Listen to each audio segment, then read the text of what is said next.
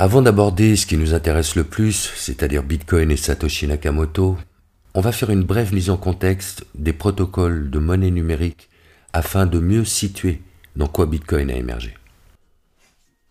Parmi tout ce qui a pu se passer avant et après dans l'histoire des monnaies numériques, Bitcoin apparaît comme un extraterrestre dans tout ça.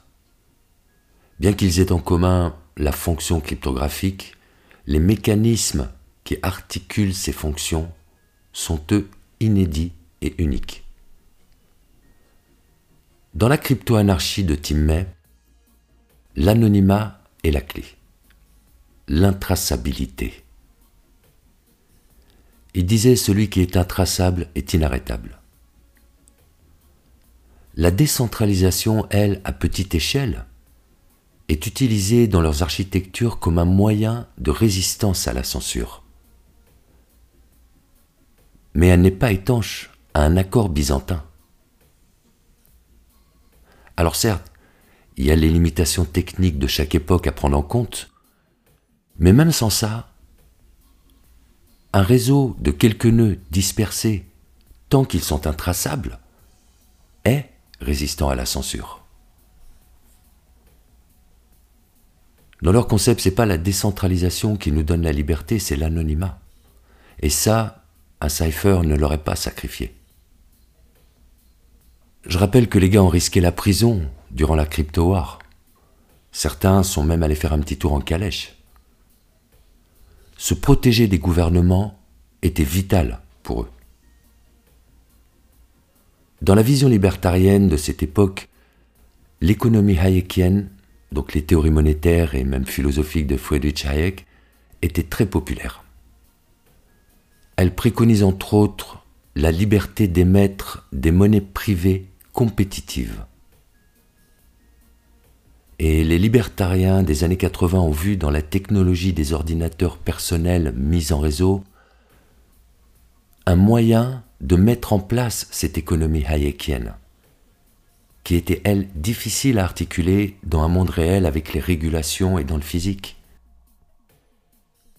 Basé également sur les travaux de David Chaum, qui fut le premier à conceptualiser une monnaie numérique anonyme, ils ont commencé à visionner les possibilités de construire des marchés libres ou ultra libéralisés où on pourrait effectuer des transactions, exécuter des contrats, conduire des business, diffuser de la connaissance, et tout ça de manière totalement anonyme et intraçable.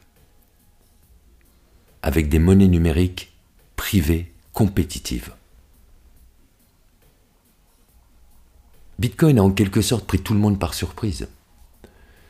Parce que Satoshi a trouvé des solutions là où d'autres voyaient des problèmes.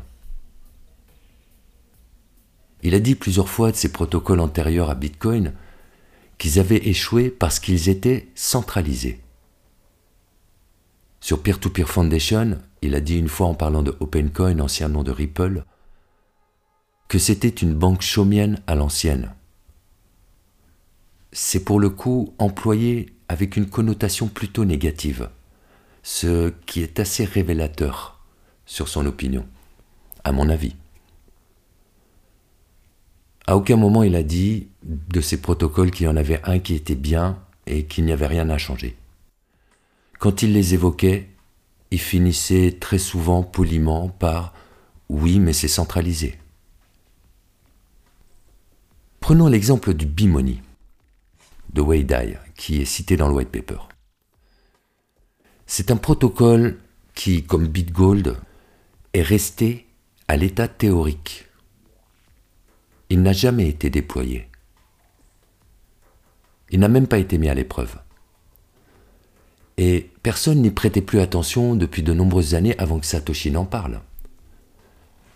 Dans les archives, on peut voir que le poste de Weidai PipeNet 1.1 et Bimoni n'a pas suscité l'intérêt. Et ce n'est que quand Adam Back l'a reposté qu'un fil de discussion s'est déroulé. Ensuite, il a été pris deux, trois fois en exemple sur la liste jusqu'en 2000 à peu près. Et c'est tout. On n'a plus parlé du Bimoni jusqu'en 2008. Allons faire un tour du côté du white paper pour voir ce qu'il dit du bimoni exactement. C'est la première référence mentionnée. Elle ramène au deuxième paragraphe qui concerne les transactions, après son explication sur le problème de la double dépense où il dit Si on veut être au courant de l'absence d'une transaction, il faut être au courant de toutes les transactions. Et là, il prend l'exemple du bimoni en disant Le Mint, entité centrale à l'époque, est au courant de toutes les transactions. Si on veut pouvoir effectuer cela sans tierce de confiance, il faut publier toutes les transactions. Voilà à quoi fait référence Satoshi dans le white paper. Est-ce que cette fonction est inspirée, croisée avec une idée déjà existante, empruntée ou juste citée par exemple? C'est difficile à déterminer. Mais en plus des détails techniques de cette citation qui sont très intéressants, ce qui est encore plus intéressant, c'est la raison pour laquelle elle se trouve dans le white paper. Et ça, ça soulève pas mal d'interrogations. Adam Back, dans son premier post sur Bitcoin Talk en 2013, je rappelle qu'il n'avait pas accroché quand Satoshi l'avait contacté, il n'est revenu vers Bitcoin que des années plus tard. Il a dit qu'il était celui à cause de qui le bimoni de Wei Dai était dans le white paper.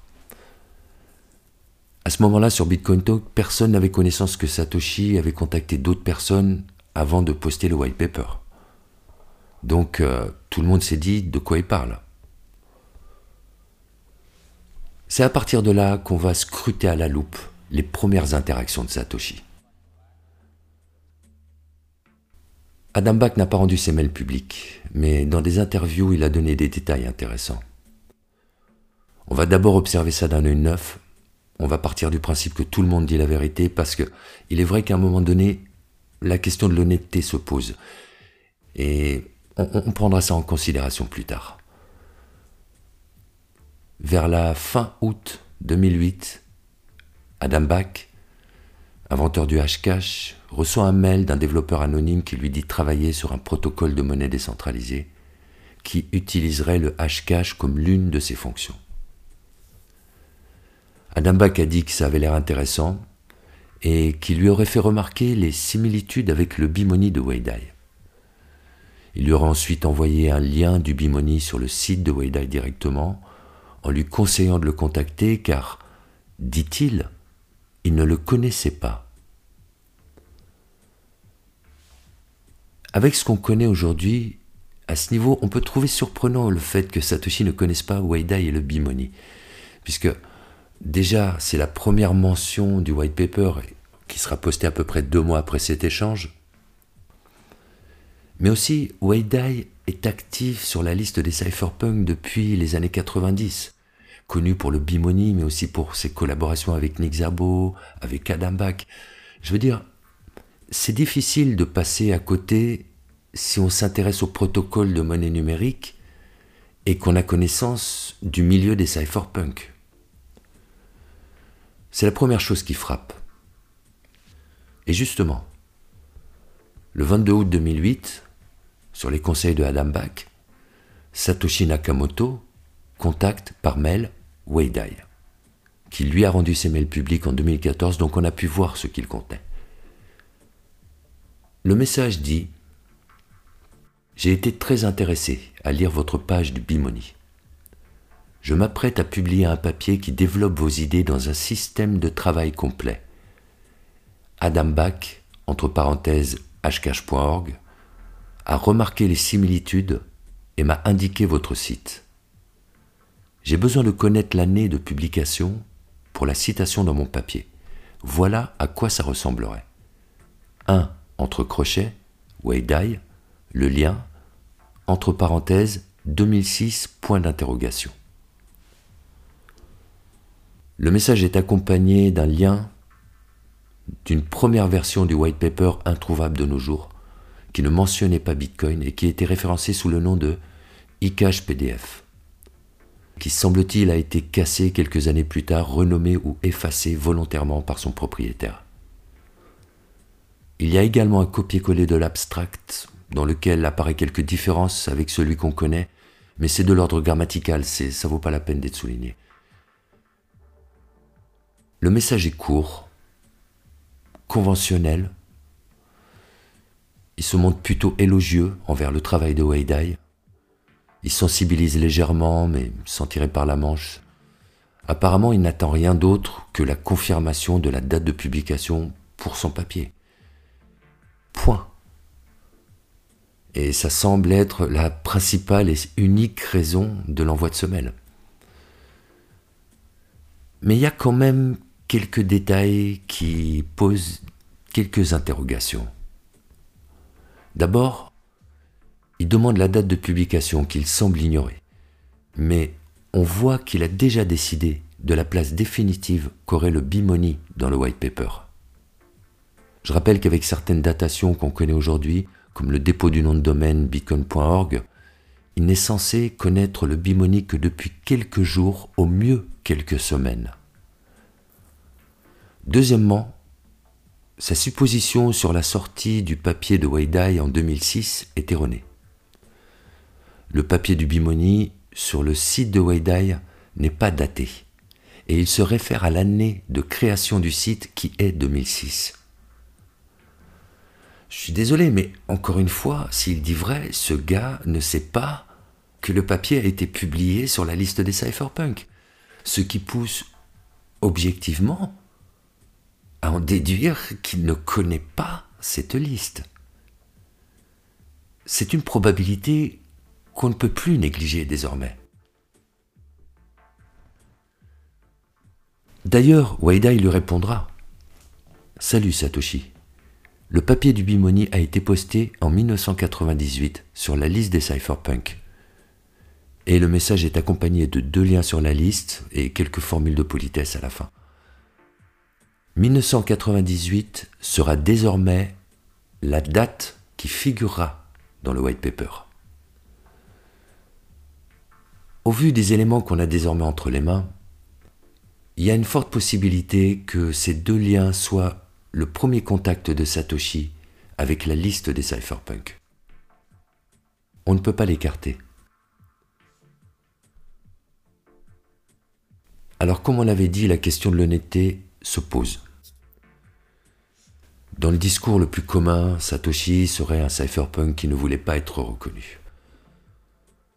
Donc, c'est possible. Mais dans ce cas, c'est également un bon menteur. Et pas seulement sur les mails, mais il aurait leurré son monde pendant deux ans de communication.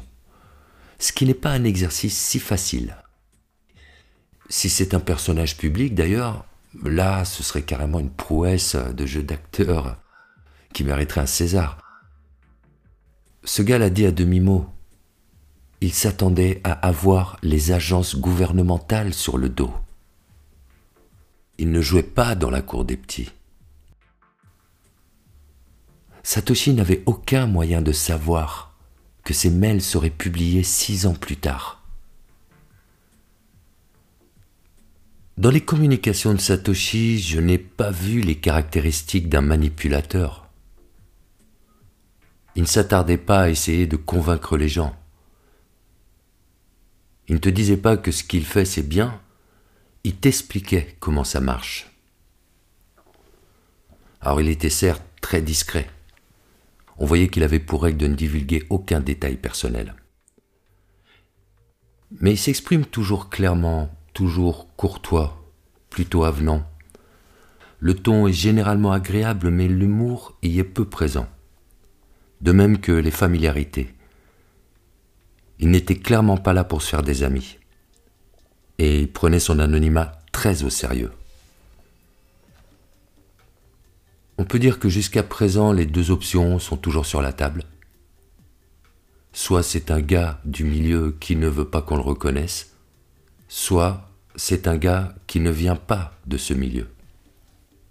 Ce que les faits nous suggèrent. Et c'est la probabilité vers laquelle je penche le plus. Déjà pour ce qui a été détaillé et ce qu'il sera encore par la suite, Mais depuis tout ce temps, personne n'a été en mesure de le reconnaître.